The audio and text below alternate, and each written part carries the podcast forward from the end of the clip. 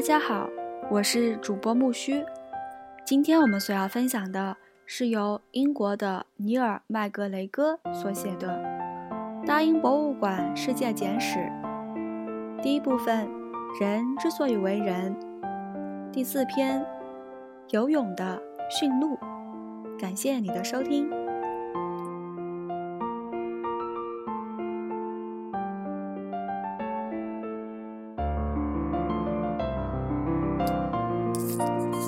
的驯鹿，孟马象牙雕发现于法国的蒙塔斯特吕克，公元前一万一千年。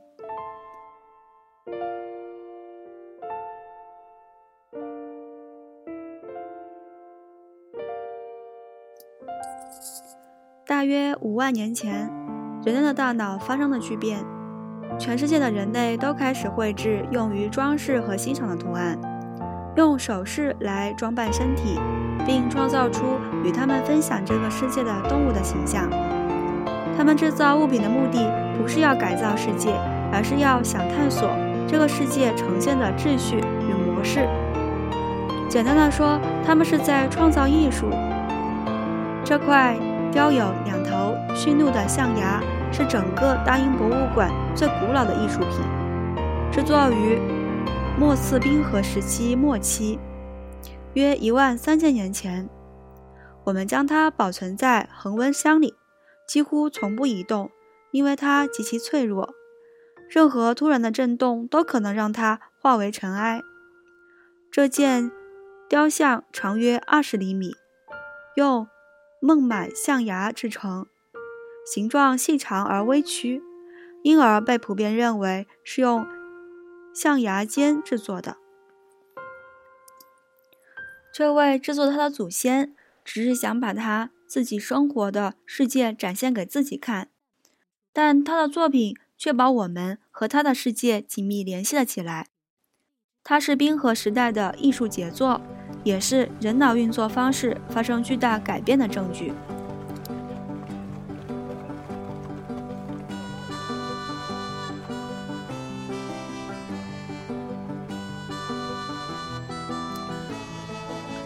之前欣赏的实质工具让我们思考：是否制造让我们成为人类？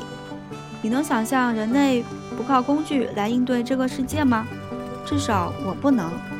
但当你注视这些极为古老的物品时，另一个问题接踵而至：为何现在人类都有创作艺术的冲动？为什么世界各地的工具制造者最后都成了艺术家？在这些艺术品中，两头驯鹿挨得很近，正在一前一后的游泳。雕刻家灵巧地利用孟马象牙逐渐变细的形状。体型较小的雌鹿在前，象牙尖正好是它的鼻尖，而它身后较粗的部分，则是体型较大的雄鹿。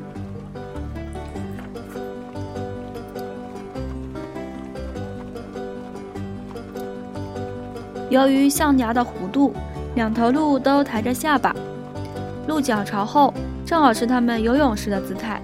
下方的鹿腿完全伸展，呈流线型，令人赞叹。这件物品是细致观察下的产物，只有花了大量时间观察寻路游泳过河的人，才能创作出这样的艺术品。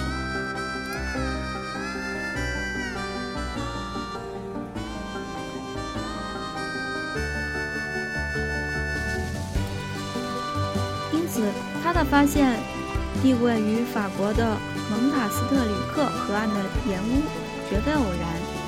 这件艺术品用写实的手法表现了驯鹿。一万三千年前，成群的驯鹿正在欧洲大陆上游荡。当时的欧洲大陆远比现在寒冷，大部分地区开阔平坦，没有任何树木，类似今天的西伯利亚。生活在这样的条件恶劣的地区，对依靠捕猎和采集为生的人类来说，驯鹿是他们能够生存下去的重要保障。它们的骨、肉、皮、角不仅足够保障人类衣食，还是制作工具和武器的原材料。只要能猎获驯鹿，人们就能活下去，还能活得很舒服。因此，我们的艺术家会对这种动物如此熟悉，并选择刻画它们的形象，也就毫不奇怪了。体型较大的雄鹿有一对让人深刻印象的鹿角，几乎与它们整个后背等长。我们能够确定它们的性别，是因为艺术家还在它们的身上刻了生殖器。此鹿的鹿角较小，身下有四个小凸起，形似乳头。我们能了解的还不止这些。很明显，这两只动物此刻生活在秋季，处于发情期，正向东牧场迁徙。因为只有在秋季，雌鹿和雄鹿才能有这么完整的鹿角和与状态如此美好的皮毛。雌鹿的肋骨和胸骨雕刻的十分精致，雕刻它的人是猎人，也是屠夫。他不仅观察过它，也亲手屠宰过它。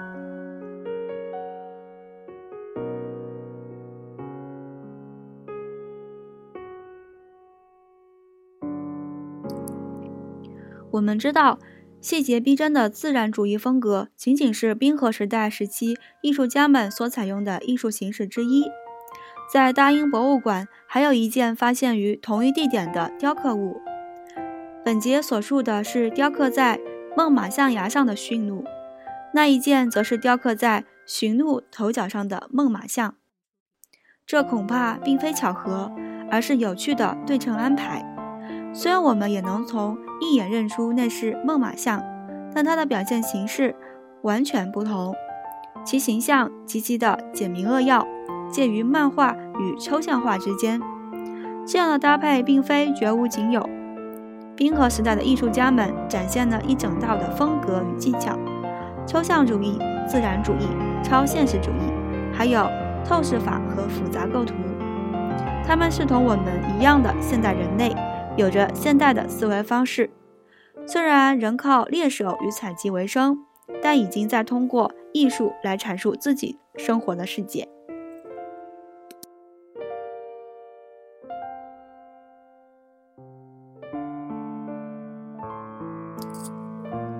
英国雷丁大学的斯蒂芬·米森教授这样描述这种转变：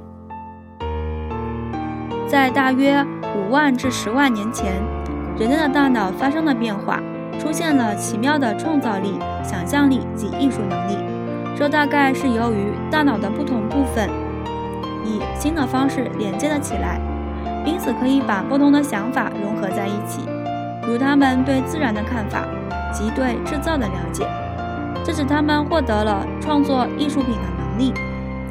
冰河时代的自然条件也起了很关键的作用。生活在漫长严酷的寒冬，对人类来说是极大的挑战。他们需要建立真正紧密的社会纽带，需要仪式，需要宗教，而这一切都带来了艺术的繁荣。因为艺术的一部分就是对自然界发自内心的喜悦、欣赏和赞颂。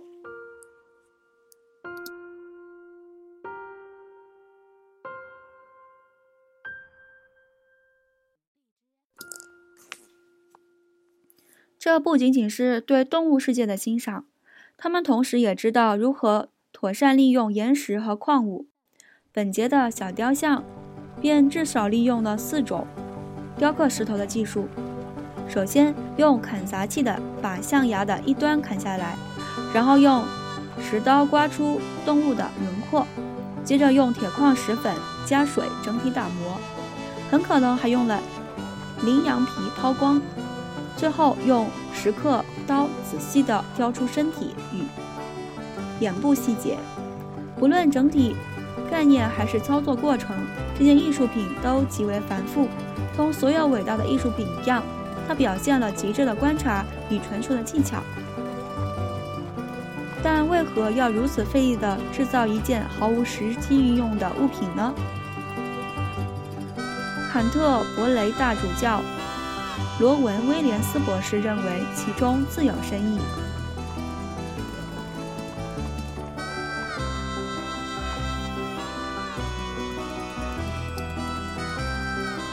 你能感受到这一物品的制造者用丰富的想象力，将自己置身于周遭的世界中，并从骨子里感受其律动。在这一时期的艺术品中，你能看到人类正全心融入生命的洪流，让自己成为周围动物生命过程中的一部分。这并非是通过掌握动物世界或保障猎手成功来实现的。我认为远不止于此。他们是真的想要融入其中，从更深的层面上让地球成为他们的家园。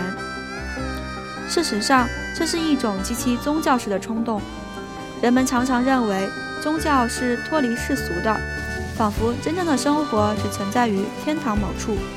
但如果你深入了解宗教的起源，你就会发现，世界上伟大宗教的主题都并非如此。他们的主题是如何活在当下，活在此处，成为生命洪流中的一部分。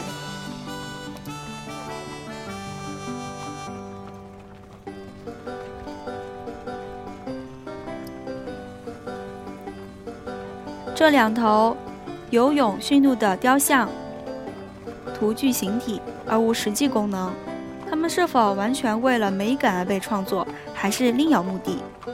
不论绘画还是雕塑，都像是一种神奇的力量，给了你所表现物体生命，而你也重新定位了你与世界的关系，不仅能体验，还能想象。也许冰河时代末期的这些雕像真的具有某种宗教意义，尽管如今我们只能想象他们的仪式用途。但这种艺术表现了一种至今仍很兴盛的传统。一种塑造了人类社会并还在不断演化的宗教意识，类似这种驯鹿雕像的物品，让我们了解了与我们相似但时空隔远的人类的思维与想象，进入了一个看不见却能立刻了解的世界。